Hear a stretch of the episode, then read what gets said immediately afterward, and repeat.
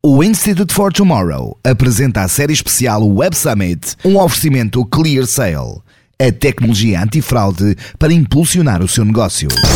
Clear Sale. Intelligence to move. Welcome to the world's largest gathering of entrepreneurs. Keep analyzing, keep keeping an eye so that technology will serve us and not serve itself. I think people sometimes forget that, but it, it is, uh, you have to say, realistically, where, when else would you want to be alive? Wow. Holy cow, this is a lot of people. You're all incredibly welcome to Web Summit. Bem-vindos a mais um Tomorrowcast, em edição especial, direto do Web Summit. Seguimos aqui na nossa jornada de conhecimento e de discussão. Acho que a semana tem trazido muito disso, da gente poder escutar, refletir e discutir entre todos nós. E hoje a gente traz aqui para vocês o wrap-up do segundo dia completo dentro do evento. Eu sou Camilo Barros. Eu sou Camila Tabaque. Eu sou João Batista. Eu sou Babi Bono. E esse é o Tomorrowcast. Bem-vindos, pessoal. Bom, dia intenso de agenda, como não podia deixar de ser. É, bastante coisa acontecendo. Acho que o, o festival continua trazendo ali um caminho muito do impacto da tecnologia na, na humanidade. Eu acho que isso tem sido o grande pano de fundo de todas as discussões desse ano. A gente está discutindo muito mais é, impacto do que a tecnologia em si, e isso, para mim, é bastante valioso, porque eu acho que hoje é, tecnologias novas vão surgir, a gente vai falar delas, elas vão passar por aqui, mas é muito mais o que, que a gente vem trazendo desse impacto ali, o que, que muda na nossa vida amanhã, e não só da nossa vida no futuro. A gente gosta bastante de falar do futuro, de olhar para o futuro, mas a gente está vendo aqui o que está acontecendo agora. Então, começando aqui o nosso a nossa visita ao segundo dia de evento, trazendo aqui os destaques uh, do dia. Eu posso começar falando um pouquinho aqui sobre o que a gente viu. Foi um dia que a gente se dedicou bastante ali ao palco central, o que é raro. Normalmente a gente está olhando ali o periférico, olhando o que está acontecendo é, nos palcos menores, mas esse segundo dia trouxe bastante atenção ali para o palco central e eu queria começar aí com esse destaque da programação, é, virar mainstream, é, trazer a, a discussão em geral e a gente não está falando de grandes nomes, a gente não está falando de nenhum figurão da indústria. O que a gente está falando ali é o assunto assumiu o palco principal do evento. Vamos lá, quais são os destaques então desse segundo dia de Web Summit? Eu queria começar, na verdade, pedindo para a Babi. Hoje a gente está com o time completo, muito felizes aqui de, é, do, do Instituto. E eu queria escutar muito a percepção da Babi, por sinal, para quem está escutando a gente, dá um pulo no nosso Instagram. É, estamos fazendo uma cobertura incrível, mesmo depois, né? Volta lá um pouquinho, é, vão poder ver o, os principais highlights de cada dia, os principais aprendizados, as principais temáticas. Eu queria escutar essa percepção geral da Babi. Olá, gente. Então, nossa, eu tô com a cabeça assim, ó, explodindo, né? A gente tem conversado, não tem dado nem muito tempo de fazer qualquer coisa, digo, nas minhas redes sociais pessoais, mas nas do Instituto. Eu espero que a gente tenha conseguido passar um termômetro exatamente não só do que a gente está vendo, mas é, de como a gente está se sentindo. Eu acho que o conteúdo tudo em detalhe, as pessoas vão acabar tendo acesso, você vai acabar achando um artigo ou outro por aí, mas o nosso foco tem sido exatamente sobre as nossas percepções. Então a gente está fazendo um apanhado por ali, todos os dias a gente se encontra ao fim do dia, é, de como que a gente vai, vai fazendo inclusive conexões e costuras sobre as palestras. Eu estou bem surpresa pelo tom humano do evento, acho que a gente falou sobre isso bastante na palestra de sobre o painel de abertura, né? A gente falou muito que ele ia dar o tom para essa história, mas mas eu acho que principalmente a gente está vendo de uma forma bem tangível aí como que essas discussões não interessam, são discussões sobre tecnologia, sobre inovação, sobre futuro, elas estão muito alicerçadas no ser humano. E a pandemia com certeza tem sido um reflexo, muita gente tem feito link com essa temática, inclusive a gente escutou falar que não tem é, ah, o pós-pandemia, que a pandemia já acabou, etc. A gente está vivendo a era da pandemia, isso vai se estender ainda durante alguns anos. E como é que a gente vai lidar com isso nos nossos negócios, nas nossas inovações, nos nossos relacionamentos. E mais uma vez o chamado tem sido, acho que de uma forma geral, né, desde o do micro da coisa que a gente vê, que é mais específica, que é mais sobre tecnologia, até os conteúdos sobre pessoas, a gente está vendo esse chamado para responsabilização, para transparência, para cocriação, enfim, para verdade, né? E que por trás de qualquer algoritmo estão aí os seres humanos, por trás de qualquer ideia estão os seres humanos, por trás de qualquer storytelling estão os seres humanos. Então, acho que mais do que o evento chamar e fazer um chamado esse ano para inovação, para mim ele está fazendo um chamado para que a gente volte para o que é humano. E isso é uma responsabilidade coletiva e ter um impacto na vida de todo mundo. Esse é o que está mais pulsando para mim, se a gente for pegar em termos gerais, assim, da edição desse ano do Web Summit. Queria aproveitar para pegar um gancho aqui, é, para falar do, então, de uma das principais palestras para mim, né, no dia, é, nesse segundo dia, que foi é, uma, uma, palestra que falava, era um painel, é, normalmente não assisto painéis, mas era um painel sobre a construção de marca, né, de, das marcas para o futuro, né, essa mudança. E, e foi um painel que estava composto pelo presidente global da Interbrand e pelo, pela diretora executiva é, da AQ, AKQA.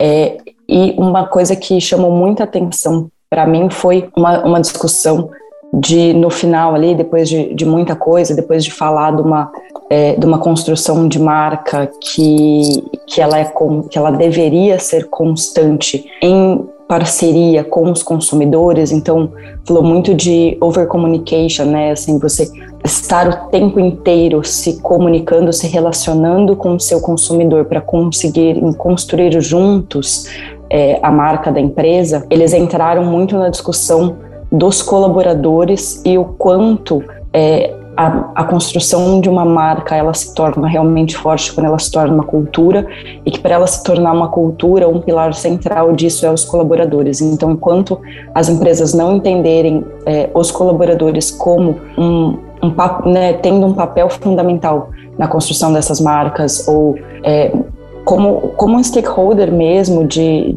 de marca, é, a gente não, não vai conseguir ter essa mudança é, de marca para futuro. E aí é interessante porque eu, pelo contrário, acabei ficando bastante nesse palco, que era o, o Panda Conference, é, porque essa palestra me chamou muito a atenção e dali eu fui ficando, porque veio conteúdo atrás de conteúdo muito diferente do que eu estava esperando e muito interessantes. Pois é, Camila. Uh, eu, por falar em marcas e, e, e marketing, uh, também tivemos ontem no palco principal um dos grandes monstros da comunicação. Mais uma vez, já começa a ser também um habitué aqui no nosso país, eh, em Portugal, uh, que é o Sir Martin Sorrell, acabado de chegar da, da Conferência Mundial do, Global do, do das questões climáticas o, e a trabalhar para o COP26 um, e que veio até uh, em tom de, de, de, dar uma lição de moral uh, sobre um,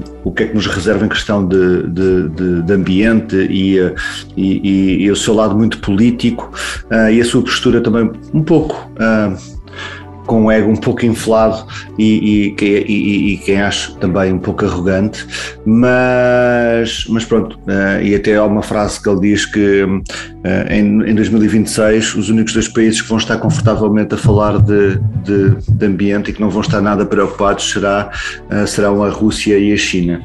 Uh, e, e, e, gerou uma gargalhada ali durante a, durante a, na, na, perante a audiência, mas, mas pronto, uh, falou acho que se falou pouco de marketing e de marcas e, e, anda, e andámos ali aos rodeios com, com, com, pronto, com estas lições de moral. Lições, por falar em lições de moral, também, na minha perspectiva, uh, veio, veio aqui o, o, o, o, Brad Smith, o presidente e, e, e vice-chairman da, da Microsoft, um, explicar-nos como é que seria possível construir aqui uma, uma net zero economy uh, e como é que esta questão do, do, do, carbono neutro e como é que as empresas podiam, de alguma forma, adotar eh, esta postura. E, uh, há uma mensagem, de alguma forma, importante que é já não é falar em como ser que, carbono neutro, é, vamos lá falar em como é que podemos fazer melhor e, e ser melhor uh, carbono neutro. Portanto, puxando ali um bocado também um, um puxãozinho de orelhas um, às empresas e, e, dizendo, mostrando obviamente o que é que a Microsoft está a fazer. Um, um pouco uma, uma, palestra um pouco paternalista, um, mas pronto, dizendo que é preciso fazer as contas, no, resumindo, experimento muito, experimento de 20 minutos de conversa, ele vem-nos dizer que é preciso fazer as contas exatamente às, às, às emissões todas e, e, é uma altura para a matemática, é uma altura para a contabilidade uh, e não é uma altura para, para o marketing. Uh, e, portanto, acho que a mensagem que, que passou é de alguma forma positiva. só é duvidosa por ser quem é e representar a marca que é, mas pronto. Também no palco principal, a Apple um, aparece com o seu keynote a fazer a falar de privacidade e de segurança. Um, foi uma, foi uma, uma, uma talk bastante esperada por muita gente, principalmente, uh, que, que, que não esquecendo que dentro da audiência temos, temos muitos desenvolvedores, se não a grande parte e a grande maioria deles, eh, também entre empreendedores e desenvolvedores, tenho quase a certeza que foi a apresentação da Apple que, que, que, teve, que teve mais, ou que mostrou mais vezes o logotipo da, do Android e do sistema Android, porque uh, aqui o, o Craig Federer veio, veio exatamente falar sobre como é que uh, é importante olhar para a segurança, porque é que o sistema que, que, que o iOS uh, tem implementado funciona e é o sistema menos hackeado do mundo. Um, porque é que isso é importante para a nossa segurança do, do, do, do nosso dia a dia, porque é que é importante para a segurança do futuro, porque nós eh, vamos ter agora vamos passar a ter uma revolução uh, tecnológica a entrar-nos pela nossa vida, nomeadamente a nossa casa, ou seja, deixa de ser apenas o nosso aparelho uh, e o nosso telefone uh, móvel que será o, apenas hackeado, toda a nossa vida será hackeada e, portanto, o iOS não tem uma porta atrás, uh, é, resumindo, e, e, ele fez grandes analogias uh, à questão tão simples como é que uh, hoje em dia até a própria loja da, da do Android é, é, é, é hackeada e há clones de tudo e mais alguma coisa. Deu o exemplo que durante a pandemia, por exemplo, a, própria aplicação do Covid no Canadá era uma aplicação hacker uh, que serviu para, para roubar informação aos seus utilizadores, ou seja, até quando estamos a fazer o bem, uh, corremos esse risco. Um, e que ele disse que os hackers uh, uh, são bons a esconder-se em plain sight, não é? Ou seja, estão aqui entre nós. E portanto é, é, é, é, o investimento da, da, segurança e da privacidade um, será sempre uma prioridade da Apple e, e portanto um, é, é, vejo de, de, qualquer forma justificar a estratégia que, que, que a empresa está a ter e que um, é, é uma discussão tão acesa e tão quente durante um, e transversal a toda a toda um, a Cimeira ou toda a Web Summit eh, que, que temos falado. Depois. Um... Não, e é interessante, João, porque, não sei, né, ontem a gente teve três das, das grandes Big Techs no palco do Web Summit. A gente teve Apple, Microsoft e Facebook e, e pessoas né, de, do, do, do, alto escalão das, das companhias é, no palco e, foi interessante ver a diferença de, de posicionamento entre eles. Eu acho que isso é, fica bem clara a mensagem, né? Quem está apanhando também, inclusive. É, vamos falar um pouquinho disso já já. Mas eu acho, que, que para ficar bem clara a diferença entre eles. Sim, sim, Camila, é, é impressionante. É assim, eu, enquanto que eu percebi a mensagem de, destas duas que falei, eh, não percebi a mensagem do Facebook. Pronto, acho que. Um, e, e, aliás, estava, estava a comentar ontem, mas vocês vão falar do Facebook, mas só para dizer que uh, o Facebook está, foi obrigado a subir ao palco. Uh, enquanto que todas as outras uh, redes sociais andam de alguma forma escondidas e estão à espera que o, o, Facebook seja enforcado e julgado publicamente, quando a questão que o Facebook está a ser julgado é de certa forma um problema de todos, de todas as redes sociais, não estando aqui sequer uh, a topar um partido do Facebook, mas uh, é um problema global, portanto, é, de, de, todos, é um problema de, de, de todas as redes sociais e do modelo de negócio que as redes sociais estão a ter. Portanto, acho que uh, o Facebook, uh, como sendo uh, se calhar a primeira e a maior, hoje em dia já não, porque o TikTok já, já, já passou os, o número de utilizadores, mas este, este estrelato do, do, do, do, do Facebook vem exatamente representar, acho eu, uma categoria e, portanto, não, não deixando, as outras não são inocentes. É, é um bocadinho isso e estão um bocadinho escondidas, obviamente, atrás desta, deste foco que está em cima do Facebook e também na expectativa de ver o que é que vai acontecer. Portanto, só, só, só, só para dizer isso. Eu queria ainda pegar nesse, nesse ponto do, do Facebook. Eu não tenho. É, nada para defender o Facebook, eu tenho boas relações com o Facebook, mas nada para defender o Facebook. Eu acho que dentro dessa discussão, acho que é o evento onde a gente abre o evento com uma é, trazendo ao palco uma acusadora, né? E eu sempre brinco que é a, a acusadora do momento. É, depois a gente tem todo mundo que entra, um para falar sobre affairs e comunicação, o outro para falar sobre o posicionamento, que pode ser uma jogada de marketing, pode ser um desvio da atenção, né? Trazer o metaverso para esse momento, mudança de marca e tudo, a gente pode analisar por, por diversas óticas. Mas é o que o João falou: o, o Facebook está ali botando a cara para discutir. Talvez, na minha opinião, deveriam estar botando a cara no palco, presencialmente, e, ao contrário de todo mundo que está lá no evento, eles têm entrado através de videoconferência, eles não estão presenciais ali, acho que isso é um sinal é, que poderiam estar ali mais próximos, enfim. Mas é, trazendo esse poder do Facebook, a gente tem é, esse olhar muito de usuário dizendo: ah, eu, eu, o Facebook morreu, o Facebook acabou, agora a plataforma da vez é tal. E, e teve um talk também no palco principal falando sobre o mercado de influência e, e a importância do, do mercado de influência na construção de, de comunidades e na, na relação ali que esses influenciadores têm ali com, a, com as suas bases. E um influenciador com 42 milhões de seguidores é, deixou claro que a plataforma dele, aonde ele se remunera, aonde ele se relaciona, aonde ele tem maior consistência do seu trabalho, é o Facebook, né? Então a gente, é, a gente olha muito para essa questão política, essa questão da discussão e tudo, e óbvio, a gente tem que olhar, é para lá que a gente vai, mas lembrando que é, que é a plataforma mais poderosa ainda, é a plataforma mais forte em termos de, de volume de negócios, de tudo que, que pode se trazer ali.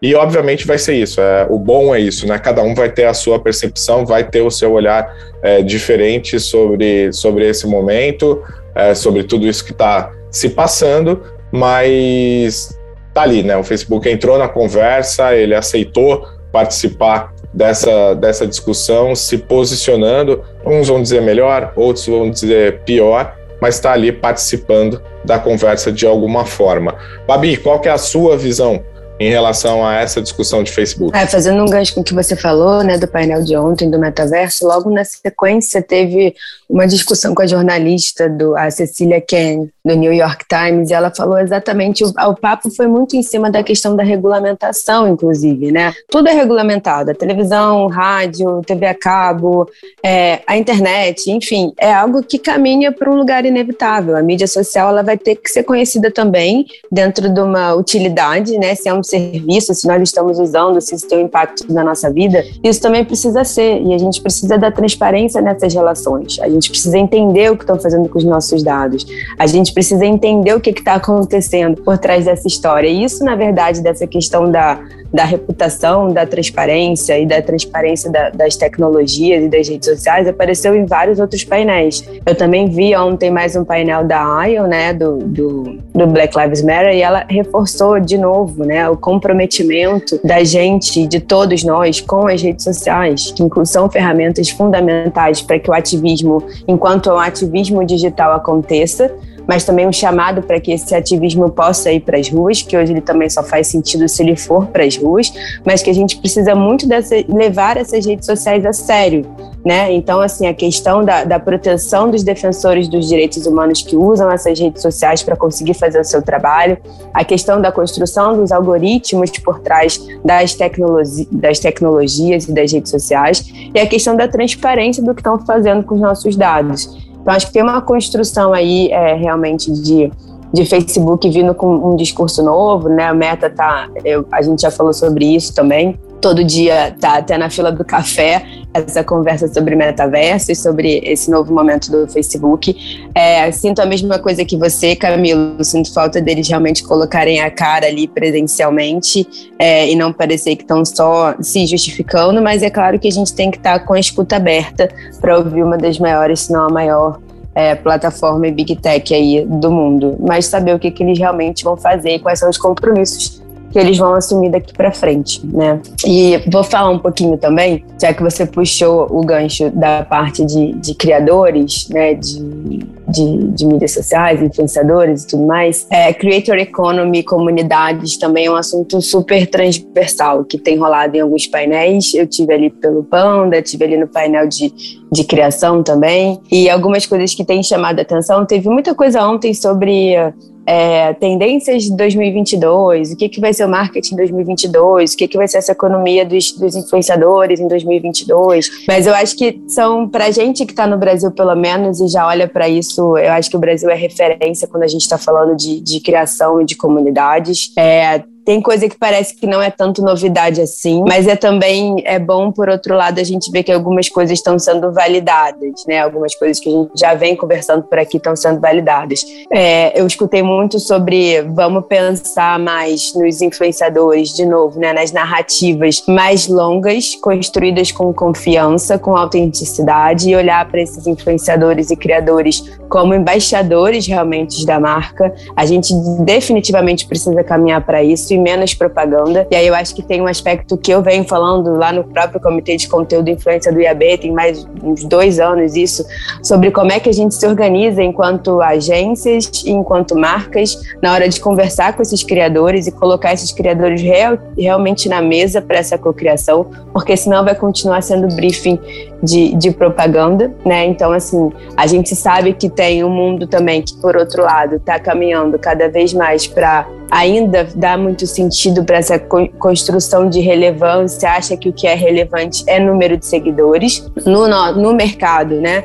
Entre, entre os criadores, as pessoas que trabalham com criadores, é um mantra a gente dizer que isso não funciona bem assim, mas por outro lado, quando a gente escutou, enfim, eu não vou lembrar agora o nome da palestra, mas eu estava numa palestra que tinham criadores e jornalistas e eles colocaram como um grande desafio é exatamente conseguir começar a construir esse diferencial do que, que são informações que geram credibilidade, são informações que jornalistas estão colocando na mesa, para informações que influenciadores estão colocando na mesa, onde tem uma base de seguidores gigantescas e o que, que a gente está, é, na verdade, colocando nesse momento como verdade ou pós-verdade. Né, o que, que realmente está fazendo sentido para as pessoas, uma vez que esses influenciadores já são mídia. Então, essa questão da manipulação versus a conexão e isso está um limite cada vez mais difícil da gente identificar, o que gera alguns problemas, como a gente já sabe, essa era de, de fake news, é, medos, incertezas, esses, esses conteúdos que a gente não sabe exatamente o que é verdade são lacunas e eles acabam por prejudicar muito mais nas redes sociais as minorias, inclusive. Pegando um outro ponto, só para a gente fechar essa história de, de creators, porque senão gente, acho que a gente tem que fazer um, um, um podcast só para a gente falar de creator economy, porque isso também foi transversal há muitos painéis, a coisa da, da colaboração, das pessoas realmente todas podem ser criadoras e todas eles incentivam que todo mundo pode ser criador. Mas teve um, um, um painel que, que fez uma provocação exatamente sobre será que os influenciadores estão sendo realmente eles? E aí, enfim, será que essa vida perfeita dos criadores, quais são os modelos de negócio que esses criadores estão usando?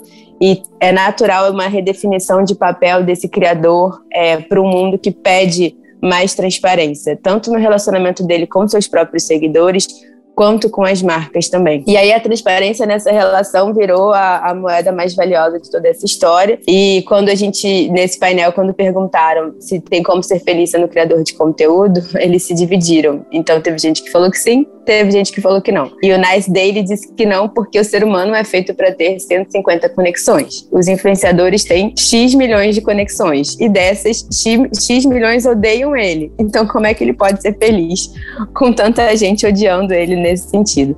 Enfim, tem toda uma construção aí para a gente fazer dessa cultura do ódio, a cultura da transparência, é, você ser você mesmo, né? Cada vez mais isso vai ser, vai ser cobrado da audiência e, e das marcas também. E a gente entender que é menos sobre flight, né? E mais sobre embaixadores. E aí, para ser embaixador, você tem que fazer aquela combinação de, de propósito com propósito. Que aí, vou fazer um gancho aqui para a gente falar da palestra de propósito. Vou puxar a Camila e depois eu volto. É, a gente teve ontem uma palestra que para mim ficou, ficou bem marcada, né?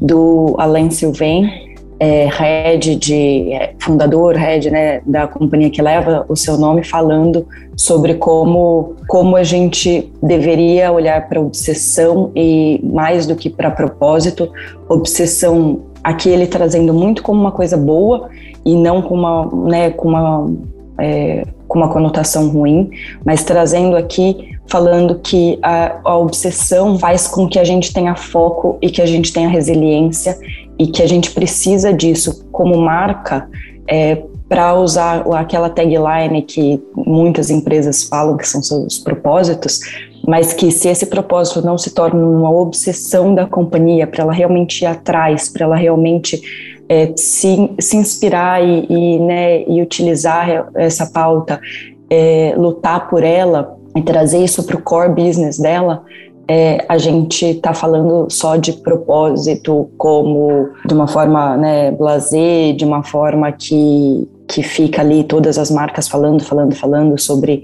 o que é o propósito da companhia, mas no final isso não, não é uma verdade, né? Então, como ele, ele acredita que o, o futuro deste propósito, desse que a gente tem tanto usado, na, nas discussões é, das marcas é, na verdade, essa obsessão por, pelo, pelo resultado que, que a marca vai trazer dentro da temática. Então, ele trouxe até alguns números interessantes é, quer contar pra gente, Babi? Conto. Eu achei muito legal porque ele falou que a gente está vivendo um novo momento, né? E esse novo momento exige realmente que as marcas se afirmem de uma forma mais certeira e que essa afirmação ela precisa estar tá além do discurso. E quando você empacota um discurso só como de propósito enquanto storytelling, não tem necessariamente a ver com uma paixão, com uma obsessão. Ele mostrou até alguns cases e o da Patagônia, que é o case queridinho, né? É o case quando a gente fala de legislative brands que todo mundo usa usa é exatamente nasce da obsessão dos fundadores da Patagônia pela natureza, né? A obsessão dele por surf,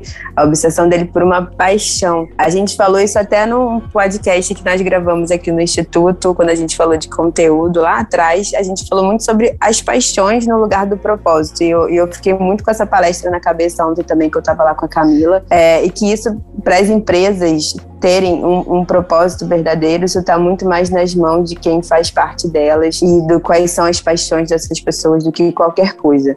E aí uns números aqui que ele citou, que eu acho que vale a pena a gente ter, mas que 53% dos consumidores consideram as marcas trustwash, ou seja, né, não estão tão empenhadas assim em ajudar a sociedade como elas afirmam, é um dado da Edelman de 2020. Ele também fala muito que 94% dos consumidores acreditam que as empresas com as quais eles se relacionam devem ter um propósito forte. E quando os consumidores pensam que uma marca tem um propósito forte, eles têm quatro vezes mais chances de comprar daquela empresa. Tem mais um monte de dados, mas vou finalizar com esse aqui, que eu acho que é bem forte, que as empresas percebidas como tendo um propósito forte cresceram em valor em 175%, segundo a Cantor, no ano de 2021. Então, enfim, propósito não pode ser um discurso, né? As pessoas querem que as companhias trabalhem a favor disso e, e para a gente conseguir fazer isso, ele deixou é, no final e ele deixou uma dica, na verdade, que são os cinco passos para sistematizar a obsessão que são definição, alinhamento, compromisso, um recompromisso ou um novo compromisso e medição, que esse é o ciclo da obsessão para você fazer qualquer tipo de negócio e conseguir colocar de fato o propósito da sua empresa nas mãos de quem está fazendo parte dela. Muito bom. Eu acho que para ainda falando mais ou menos sobre essas questões, é, te, a gente teve também no mesmo palco logo em seguida é, o, o Raj Thomas, é, que é CEO da, da Sprinkler, é, falando sobre monitoramento, né, falando sobre como a gente precisa escutar os nossos consumidores, precisa estar perto deles e que para isso você precisa ser capaz de ouvi-los, o que eles, né, aonde eles estão, e eles estão nas redes sociais. Então, falando que isso não é novidade para gente, né, a gente que, que acompanha muito esse mercado, mas é, ele queria deixar também ali um, um, pouco da, da companhia dele, né? Mas falando um pouco disso de que os consumidores mudaram de canal. Os consumidores estão nas redes sociais, é onde eles falam, é onde eles vivem, é onde eles comentam, onde eles interagem com as marcas. Então, que as marcas precisam estar na nas redes sociais para conseguir captar esse conteúdo, conseguir escutar seus clientes e, e conseguir né, manter então um diálogo com eles aonde eles estão. Eu queria trazer esse ponto é, falando da, da, regulação também, né, que apareceu na, na, no ponto que, que a Babi trouxe ali e também no que o João comentou sobre é, o talk da, da Apple e a gente passa por isso a todo momento. E aí, um destaque dentro do talk da Apple foi é, ele elogiar né, a, regulação aqui na, na Europa. E a gente já há alguns anos vem acompanhando essa batalha ali, principalmente da Comissão Europeia, é, em relação a essas big techs. E a gente ressalta sempre isso. E ele no palco ali, ele fez quase que um, um, um agradecimento por isso acontecer, porque nos Estados Unidos brigar por privacidade é quase algo solitário e tudo. E e do outro lado, trazer o, um pouco do que a, a, a, Daniela Braga comentou também, a hora que estava falando ali sobre inteligência artificial, também no palco principal. A Daniela, que ela é portuguesa, né? E ela trouxe ali que já existe hoje uma corrida entre os Estados Unidos e a China em relação a como se aplica a inteligência artificial, que inteligência artificial já chegou nesse mainstream que eu estava comentando, né? A hora que você joga no Google ali inteligência artificial, aparece milhões ali de, é, de razões por que isso é bom, por que isso é ruim, de trazer essa discussão. Ou seja, a inteligência artificial é algo inevitável. Ela foi provocada ali no palco sobre inteligência artificial geral e que, assim, só para trazer para para quem é, é, é, leigo ou ainda não tem uma profundidade no assunto, né? Quando a gente fala de inteligência geral artificial, a gente está falando de fato é, de uma inteligência que emula o ser humano, né? Que ela vai aprender e a gente falou isso ontem, né? Se eu não me engano, foi o João que trouxe a conversa da Alexa, é, que é isso, a gente deixa de perguntar as coisas e a inteligência artificial começa a entender o que a gente quer por, pelo nosso comportamento, ela começa a se comportar que nem a gente. E aí ela trouxe de novo esse ponto de que é importante regular. É importante ter um olhar ali de como isso tudo vai ser aplicado. Ela trouxe que ainda está é, tá distante, ainda é hipotético chegar nesse ponto, mas que é importante ter ali um olhar de regulação. E é interessante, né? Porque ela é uma empreendedora, ela traz é, isso muito como ponta, né? Ela, a, ela lidera ali a Definida AI, que é uma das principais referências ali no mundo, que poderia pedir a liberdade, poderia pedir ali, deixa eu criar, deixa eu fazer do meu jeito. E não, ela trouxe muito de que é sim muito importante ter uma regulação de como isso tudo vai ser aplicado, de como isso tudo vai ser é, utilizado. João, o que mais temos aí? Uh, Camilo, uh, ainda dentro desse tema da inteligência artificial, eu tive aqui uma boa surpresa ontem. Entrei aqui lá no, no palco da Future Societies e tive a oportunidade de ouvir um ministro da inteligência artificial. É verdade, aqui os Emirados Árabes Unidos uh, têm um representante, criaram o cargo e eu fui lá tentar perceber porque é que é necessário termos um ministro e é exatamente isso por isso que estás a dizer, ou seja, uh, o futuro passa pela inteligência artificial, a inteligência artificial vai uh, tratar de, de, processos vitais para as economias e para o nosso dia a dia, para as sociedades, e portanto aqui os Emirados estão uh, de certa forma a tentar antecipar um problema que será um problema iminente uh, e antes que, que, seja um problema gigante, eles fazem o convite à sociedade para que vão até os Emirados e, e vão uh, de alguma forma mergulhar nesse futuro que vem por aí.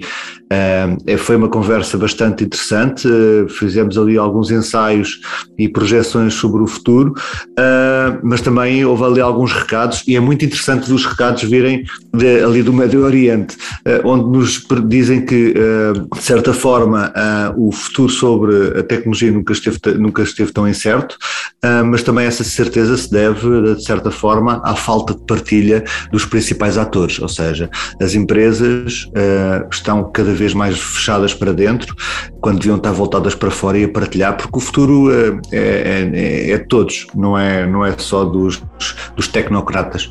Eh, e, portanto, houve ali alguns recados muito interessantes do, do, do, do Sultão uh, e do Ministro de Inteligência Artificial. Mas, mas Babi, um, a estrela do dia foi, sem dúvida, o neto do Nelson Mandela, não foi? É, eu consegui assistir o Q&A do Mandela, na verdade ele participou de mais de um encontro ontem, né, de alguns painéis, mas eu fiquei ali no Q&A e foi bem interessante, vou tentar fazer um resumo porque em 20 minutos de tudo que ele disse vai ser difícil, mas ele passou de panafricanismo é, sobre treinamento da mídia até neocolonialismo. Então, tentando resumir um pouquinho, o neto do Nelson Mandela hoje é o Sebulela Mandela, ele é diretor para a África, é, ele é diretor em direitos humanos, ele é um jornalista de direitos humanos também, e ele dirige as operações da, dessa organização e supervisiona a implementação de projetos regionais em vários lugares da África.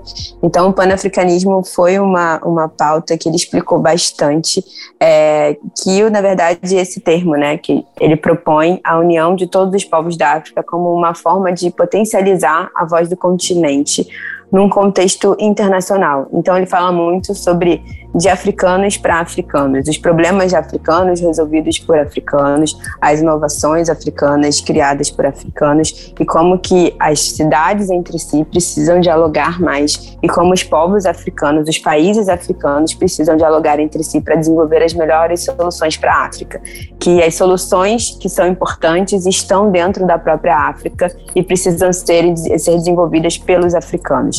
E ele fala que ser ativista faz parte do passado dele, faz parte do DNA dele e colocou muita responsabilidade, é, falou muito sobre essa responsabilidade hoje, é, ser principalmente dos líderes. Eles falaram que hoje é, eles são colonizados pelo nosso, né, a frase dele é nós somos colonizados pelos no, pelo nosso próprio povo. Nós somos colonizados hoje pelos nossos líderes. Somos oprimidos por nossos próprios líderes. Então, isso foi uma discussão que pegou um pouquinho de fogo no final, quando uma das pessoas que abriu ali para pergunta, a gente tinha uma pessoa da África do Sul na plateia, e ele questionou um pouco essa visão dele quando trouxe essa questão do, do neocolonialismo, como que ele podia estar tá falando sobre isso dessa forma tão assertiva, né, de como se só dependesse do povo africano e que só dependesse deles mesmos para que eles conseguissem é, mudar o cenário de alguns países da África, deixando de lado essa questão do neocolonialismo, ou seja, não somos donos das nossas fronteiras, não somos donos dos nossos produtos, é, vários desses países vivem em guerra civil há muitos anos, e ele continuou reafirmando que a gente precisa, eles, né, no caso, precisam olhar para esse lugar da colonização é, em 2021 já de um, um, outro aspecto, que não dá para falar que tudo tem a ver com colonização e que quem está colonizando são eles mesmos. Então ficou uma discussão um pouco mais quente é, nesse, nesse momento dessa, dessa provocação, deu para perceber que são visões diferentes é, e até uma cutucadinha ali que essa pessoa deu por que Nelson Mandela, né? Porque Sabulella Mandela fala de um lugar de um pouco mais de, de, de privilégio mesmo dentro da estrutura da África do Sul. E ele reforçou também muito a importância do treinamento da mídia para cobrir direitos humanos, né? É, as pessoas que são jornalistas que são perseguidos, a questão das redes sociais também em vários países africanos e como que eles estão fazendo para treinar esses jornalistas para conseguirem cobrir direitos humanos hoje, porque o papel que a mídia tem é um papel fundamental nesse discurso de ensinar para as pessoas o que é diversidade, o que são os direitos, o que elas têm acesso, o que elas precisam conhecer, e que esse hoje é um trabalho quase heróico dos jornalistas que estão fazendo, e eles estão treinando e capacitando jornalistas de vários países dentro da África, e isso é um projeto que eles estão colocando muita energia nesse momento é, para conseguir fazer com que essa estrutura de jornalismo comece a pautar as pessoas, para que as pessoas comecem a entender o que elas realmente podem criar enquanto novas realidades e não fiquem no discurso da questão colonial. Então, não é que foi meio polêmico, mas na verdade a gente viu, percebeu ali que tem é, diversidade de, de opiniões e eu acho bacana ter porque a gente tem falado que, por mais que o evento tenha, tenha conversado bastante sobre diversidade, é o evento que tem o maior número de mulheres, a gente não vê pessoas negras circulando pelo evento. Então, quando a gente está no painel que, inclusive, tem opiniões de pessoas negras que são divergentes, isso é muito rico para todo mundo que está ali. A gente precisa ver essas pessoas ocupando mais espaços. Acho que essa fica a, a provocação final aí também, já fazendo um paralelo com com a entrega do evento em si, quando a gente está falando de diversidade, é, acho que a questão precisa ser muito mais ampla do que o que está sendo apresentado. É claro que a gente já tem hoje mais mulheres do que homens, inclusive palestrando no evento é interessante, mas quando a gente vai ver a questão racial, quando a gente vai ver a questão é, é, de inclusão, a gente ainda tem muito, muito, muito, muito, muito chão aí para caminhar.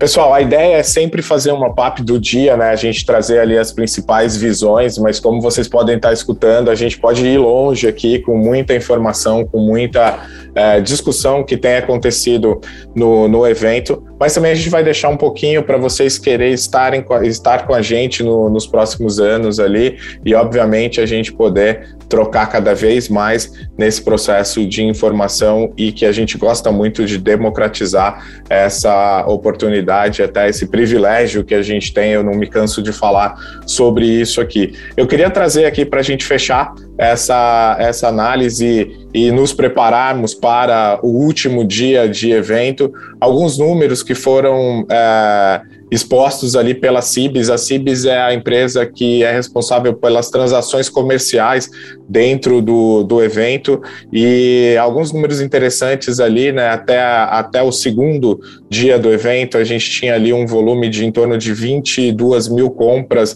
é, sendo realizadas dentro do Web Summit, com cartões ali de 95 nacionalidades diferentes, é, a um custo médio ali, um gasto médio né, de 10,6 euros. É, o que basicamente traz ali que as pessoas, o gasto é para comer dentro do evento. E isso se retrata também a hora que a gente vê ali a hora de pico das transações que se dá em torno ali das 14 horas e é a hora que a gente vê de fato as filas ficarem imensas ali dentro dessa dentro desse evento e a gente tem bastante opção é, de, de comida dentro do evento, é, talvez não tanta diversidade de comida, a gente está ali na, na linha do junk food, mas tem bastante opção e todas elas com muita fila e principalmente nesse horário se reflete ali nesses números que a Cibis nos traz. Elas estão utilizando muito da tecnologia cashless, né? Então, de forçar ali a utilização do cartão principalmente os cartões de aproximação, mas tentando evitar que as pessoas transacionem com, com dinheiro, então isso pode trazer muito do que é o reflexo do próprio evento, assim, é, o número é real, porque eles têm forçado a utilização das transações eletrônicas ali, e aí acho que um número que reflete também e é, que é essa utilização dos cartões reflete também na ocupação do evento, que 24% desses cartões foram emitidos em Portugal e 76% desses cartões foram emitidos em outras nacionalidades, tendo o Reino Unido o, sendo ali o líder de, desses países estrangeiros ali no percentual de compras. O Brasil ocupa ali a quarta é, posição nesse, nesse ranking. É, dados curiosos para a gente fechar essa nossa análise e acho que uma coisa que é interessante também é a gente olhar para fora do, do Web Summit, né? A gente está inserido dentro do, de, de, Lisboa e a cidade não para para o evento, mas parou. É, greve de metrô, greve dos funcionários públicos, aproveitando desse momento onde a cidade é, é holofote, e a gente tendo aqui o privilégio de ter João Batista, o nosso insider, é, trazendo ali sempre para quem está com a gente, para os nossos grupos, é, a orientação ali de como se virar na cidade durante esses dias de muito conteúdo, muita informação, mas também de alguns problemas ali. Eu acho que os trabalhadores ali, apesar de tudo que toda a dor que nos causa, tem ali o seu direito de aproveitar esse momento e e, e, chamar atenção para suas causas sociais. É isso, pessoal. Ficamos por aqui nesse segundo dia e meio de evento, né? E amanhã a gente volta com a, o fechamento aí do último dia de Web Summit 2021, com muita informação, muito conteúdo, mas, sobretudo, o impacto disso tudo na nossa vida. O Institute for Tomorrow apresenta a série especial Web Summit, um oferecimento Clear Sale, a tecnologia antifraude para impulsionar o seu negócio. Clear Sale Intelligence to Move. Welcome to the world's largest gathering of entrepreneurs. Keep analyzing, keep keeping an eye so that technology will serve us and not serve itself. I think people sometimes forget that, but it, it is, uh, you have to say, realistically, where, when else would you want to be alive? Wow. Holy cow, this is a lot of people. You're all incredibly welcome to Web Summit.